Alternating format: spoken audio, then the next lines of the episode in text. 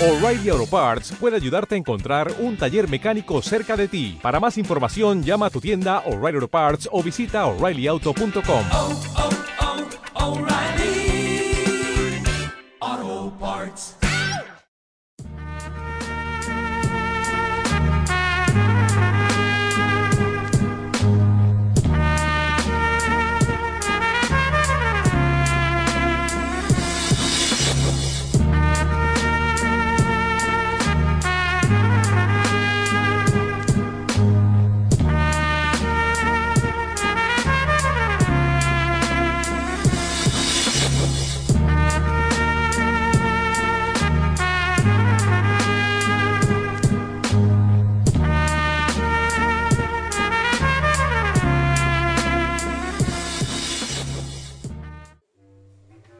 Hola amigos, sean bien recibidos al episodio 0 de su podcast favorito, Pasu Mecha.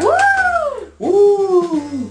Me acompaña mi queridísima Ninguna Lupe, Y aquí tenemos al niño con barba. así es, el niño con barba. Y, nos, pre- y se preguntarán, Pasu Mecha Podcast, ¿de qué se va a tratar Pasu Mecha Podcast? ¿Sí? ¿De qué se va a tratar? Se va a tratar de historias reales y ficticias, así como historias ficticias que parecen reales e historias reales que parecen ficticias, así como historias que tienen un poco de ambos. Si son de México, saben a qué nos referimos porque eso pasa a diario aquí. Así es nuestro realismo mágico. ¡Uh! Literal aquí la, la realidad supera la ficción. Hoy vamos a hablar de un personaje de la historia de México. ¿De quién vamos a hablar? Vamos a hablar de el brazo armado de la divina providencia. Tiene un nombre muy chido, o un apodo. Un apodo bien chido. Un ¿no? apodo bien chido, está súper cool. Muy super cool. Muy súper cool. Y ese super cool era un hombre llamado Miguel Miramón. Tal vez lo hayan escu- escuchado en una clase de historia, En la clase de historia en la que se duermen, exactamente. o a la que no entran. Pero si no entraron, no te preocupes, aquí vamos a hablar de él. Aquí nos van a poner al día, a ver, veamos. Miguel Miramón nació en la CDMX en el año de 1831. Hace mucho tiempo. Y antes de que fuera la CDMX, obviamente. De hecho, tenía otro nombre, ¿no? Si era Ciudad de México. Primero. Su padre fue militar y al ser de una familia católica hasta los dientes, sus i- ideales ya estaban decididos. Iba a ser monje. No es cierto, padrecito. iba a ser un monje militar. a los 14 años ingresó al colegio militar. Y un año después le tocaría el examen más difícil de la vida. Pasar la primaria. Eh, algo así, pero con balas. Ah, no, no sé qué primaria sea, si no es del norte, no sé de cuál sea. Bueno, es el- la primaria del colegio militar. ¡Woo! Así es amigos, su examen más difícil fue defender el castillo de Chapultepec del ejército americano. Chan, chan, chan. De seguro han ido al castillo de Chapultepec. Y no a Chernobyl, sino... No, a Ah, conocer. aprender historia. Así es que el 13 de septiembre de 1847 sucedió esa batalla, donde nuestro joven Miguel Miramón era uno de esos niños héroes. De los niños héroes que nunca nos dicen que existieron. Sí, así es, de los niños héroes que no eran tan niños, y este que sería niño héroe, pues por obvias razones de la historia oficial, lo desaparecieron. Ah, Algo así. Herido en combate y prisionero, desarro- desarrolló un odio hacia los americanos. Lo normal. Lo normal en esos momentos. Con 21 años se convierte en capitán y no tarda mucho tiempo en convertirse en teniente. Avanzó muy rápido, de hecho. Era como un niño prodigio, ¿no? Era un niño prodigio. A pesar de ganar muchas batallas para el presidente de ese entonces, que era Santana, que si no, si alguien no ha olvidado, es el tipo que se le ocurrió cobrar impuestos por tener ventanas y mascotas. Ay, no, o sea, una cosa es que te cobren impuesto por un coche y otra es por una ventana. Mejor haces tu cuartito todo chiquito y no veis la luz del sol. Y te comías a tus perros. Algo así. Matabas para un- de un tiro o te alimentabas y no pagabas impuestos. Exacto. Los liberales tomaron el poder con la constitución de 1857 y aquí es donde la iglesia comenzaría a perder poder y bienes. Supongamos. Y así comienza una de las etapas más emocionantes de la historia de México. Veamos, veamos. La guerra de reforma. Pum, pum, pum, pum, pum, pum, pum, pum, pum, pum, pum, pum, pum, que se dio entre las personas que eran conocidas como los liberales, que apoyaban la constitución, personas entre las cuales destacaba la libertad de cultos, la, la educación laica, gratuita y todo eso, contra los conservadores quienes pretendían que la iglesia recuperara su poder y supremacía. Sí, todo el poder hacia la iglesia. Lo normal, Y así que podrás imaginar qué lado eligió Miramón, ¿verdad? obviamente, el de la iglesia. El de la iglesia conservadora. ¡Uh! No, de hecho no. Sí, tomó el de los conservadores. Está del lado equivocado de la historia. Siempre lo estuvo, pero él fue fiel a sus ideales. Eso lo apoyo. Miramón se hizo un rockstar de los conservadores, ganando muchas batallas. Su primer mote fue el joven macabeo y se debió a la misma sociedad conservadora que lo comparaba a un personaje bíblico conocido como Judas Macabeo. Bueno, eran algo creativos. Sí, ¿verdad? Se Sí. agarraban las eh, viejas escrituras y decían, ah, pues este cuate se parece a Judas Macabeo. Vamos a ponerlo así. Por si alguien es ateo y no ha leído esas escrituras, Judas Macabeo era un guerrillero judío que luchó para recuperar el culto que le había sido prohibido por un rey que era de otro pueblo. Defendió lo suyo. Así que viendo de esta perspectiva puedes ver que la gente de ese entonces veía a Miramón como un héroe y a Juárez como un tirano. Y del otro lado lo veían a Juárez como un héroe y a Macabeo como un tirano. Como alguien que estaba perdido. ¿no? Sí. Si no viejo, te estás equivocado. De no sé de cuál fumas, pero eso no es. Aprovechando su ímpetu, nuestro joven Macabeo contrajo matrimonio con Concepción Lombardo, que era su crush de pubertad. Le hizo un buen logro. No siempre se puede. Y aquí tenemos nuestro primer romance heterosexual consumado del podcast. Vamos bien, vamos bien. Después de su luna de miel, si es que lo hubo, fue a Guadalajara a luchar contra los liberales. ¿Qué tal si su luna de miel fue la lucha? Así como, ah, vamos a Guadalajara. No sabía la señora para qué, pero Bueno, pues mientras le cumpliera sus deberes maritales, a donde la lleve es un buen lugar de... eh, nunca se quejó. No podía, pero no, nunca se quejó. ¿Te imaginas ahí los dos ahí en la tienda de campaña haciendo lo suyo y escuchan? ¡pua! ¿Qué, o sea, ¿qué es eso, Miramón? ¿Qué es eso, Miramón? No, pues es que soy yo, mi vida. Es que hoy me comí unos buenos, unos buenos este, mariscos afrodisíacos y vengo con todo. Sí, la tenía que disimular muy bien. Después de otra buena racha de victorias, Miramón se gana el apodo que lo consolidaría en la historia. El brazo armado de la divina providencia. Ese, ese apodo está más chido que el primero que tenía. Sí, ¿verdad? Sí, tiene más peso. Así como que, oh, es, es- ya es, Lo escuchas y sabes que no te metes con él. si no manches, ese era brazo armado de la Divina Providencia. Me va a caer todo del poder de Dios. Ay, no, mejor ni me meto con él. Y si eso no fuera poco, el 2 de febrero de 1859 alcanzaría su fama mundial mexicana, Bueno, convirtiéndose en el presidente de México a la edad de 26 años. súper joven. O sea, a los 26 estás pidiendo 10 unos 10 pesos para unos chetos. A los 26, mira, a los 26 años de esta época estás llenando tu forma de mi primer empleo en tu computadora. y Miguel Miramón ya era presidente de México, o sea, Dos. viejo. ah. Y o sea, apenas ahorita tienen que tener 30 años para ser presidente.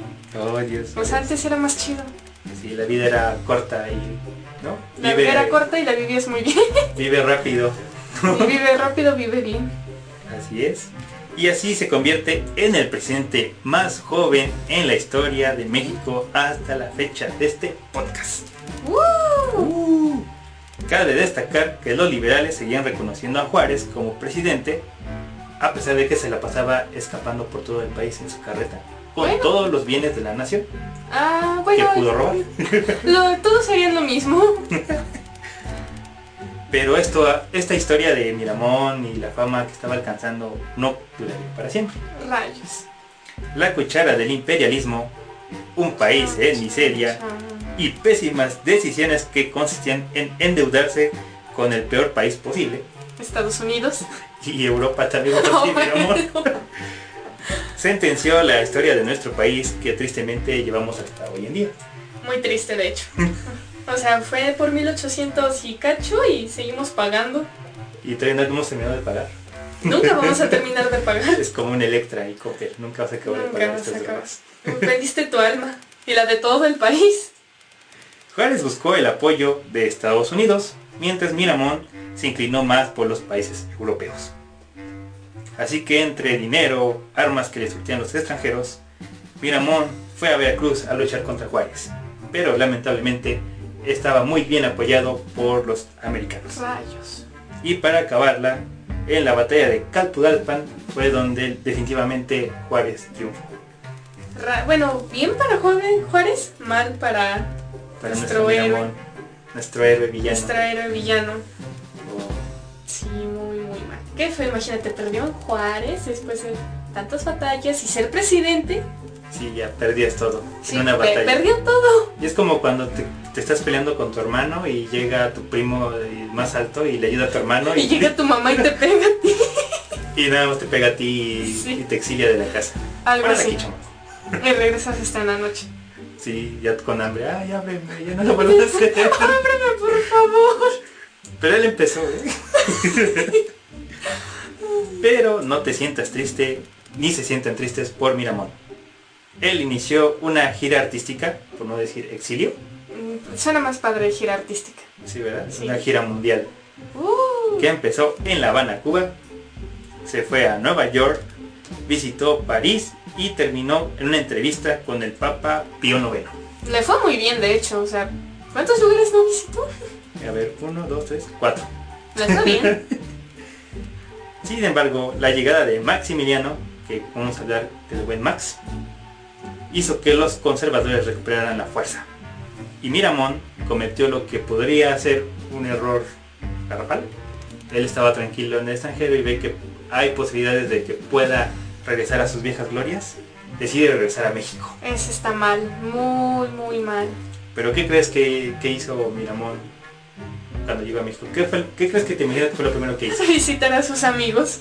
Así es, visitó a sus amigos y sus amigos pues le dijeron, de ti no me acuerdo, perdedor, ve de aquí, luces, Rayos. lárgate de aquí. Lo loser". exiliaron. Después hizo una opción que tal vez nunca en sus sueños se había fijado. Le ofreció su sable a Juárez. No. Luchar con el, el Con tipo su que no se enemigo. despeinaba, con su enemigo número uno, decirle, ¿sabes qué? Pues, te voy a ayudar a sacar este pinche Max de aquí. Por los viejos tiempos. Pero pues obviamente, como es de imaginarse, Juárez lo mandó a la... ¡Wey! Uh. ¿No? Sí, de hecho. Yo haría lo mismo. ujú. Así que el único lugar donde encontró un huequito fue en el ejército extranjero de Maximiliano. Bueno, era militar. Le tenía que servir de algo. Pero así como que estaban así como que no confío mucho en ti, güey. Puedes que nos traiciones. Porque eres mexicano. Ah, Saben que aquí en México no se da. Vinamón se entrevista con Maximiliano, pero lejos de ser personas afines, se da cuenta que el emperador era más liberal que el propio Juárez. Rayos, o sea, uno piensa que no se puede ser más y Y llega Maximiliano y, te- y dice, sí, esos de la iglesia están abusando del pueblo, hay que quitarles más cosas. Y el Miramón, "Uy, ¿qué pasa? ¿Qué pasa aquí? ¿De qué me perdí?". ¿de qué me perdí así todo perdido? Además, ese Juárez parece ser un buen hombre. Lo quiero en mi gabinete. Y así con mi amor, oh, hola, ¿y yo qué hago? Así como de este, como que yo ya no estoy aquí. Adiós. Y le dice, no, antes de irte, ¿qué crees? Te voy a mandar a Alemania, a Berlín, para que aprendas tácticas de guerra. Bueno, le fue bien. Digo, Y así- nadie te manda a Alemania gratis. Sí, lo mandó, Max lo mandó a Alemania y ahí veías a pobre Miramón cantándole canción de Lucerito. Pero no tengo, pero deseo, pero me falta. Esas tácticas que me hacen fijarte. en mí. Las Le tácticas faltaba de un guerra. poquito. Sin embargo, ese viaje a Berlín terminaría drásticamente cuando nuestro Miguel Miramón pensaba seriamente en traicionar a Maximiliano, venirse a Juárez, Impactada. Pero antes de que eso sucediera, el buen Max lo mandó llamar porque le dijo, oye, ya perdí el apoyo de Francia. Y pues, ¿no me quieres ayudar con este enrollo que tengo acá? Y así como, mira, mono, "Ay, bueno, pues, cualquier cosa para ser relevante. Y digo, bueno, ahí te voy a rescatar. Bueno, fue relevante, no del lado que de la historia, pero fue relevante. Y así es como nuestro brazo armado de la divina providencia regresa para darse cuenta que su brazo estaba oxidado Rayos. y que distaba mucho de sus tiempos de gloria. Y su destino fue sellado en una ciudad llamada Querétaro. Chan, chan, Chan. chan. Y así fue como el 21 de abril de 1867 fueron juzgados el buen Maximiliano de Habsburgo, Tomás Mejía y nuestro héroe Miguel Miramón. Y por orden de Benito Juárez fueron condenados a morir por fusilamiento. Rayos. O sea, literal fue como cuando sus hermanos se pelean y tú entras a ayudar y te toca a ti también. cuando llega tu mamá a pegarte. Es cuando le llegas a tu compa que te dice, oye, ch- tío, me paro y ya lo están golpeando y tú llegas y ya te agarraron cuatro por detrás y ya, Y ya ni modo, te quedas ahí. Sí, algo así fue. Qué mala suerte tiene, pobrecito. pobrecito, pobrecito. Pobrecito. En julio de 1867 fueron fusilados en el Cerro de las Campanas. Tiempo después fue sepultado en el Panteón de San Fernando, donde cinco años después su némesis número uno, Benito Juárez, sería sepultado en el mismo panteón y a su mismo lado. Tener mucha buena suerte. O sea, sepultan a tu enemigo al lado, pero si no fuera poco pelearte en vida, te tenías que pelear en muerte. Así es. Bueno, yo creo que esa es la mejor relación de enemigos que puede Sí, o existir en la sea, historia, ¿no? La verdad, sí, nu- nunca te sabes cuándo te van a sepultar al lado de tu peor enemigo. Y así fue como terminamos este primer episodio de Paso Mecha Podcast. ¡Woo! Ana, sí estuvo muy bueno, me gustó el final. ¿Te gustó el final? Me gustó el final. ¿Qué opinas de nuestro joven Miguel Miramón? Tenía muy buena suerte y muy mala suerte también. O sea, era como... No tenía un equilibrio. Te digo, tanto le fue muy bien y también le fue muy mal. Incluso en muerte le fue mal. Pero lo que más sorprende es que él ya era...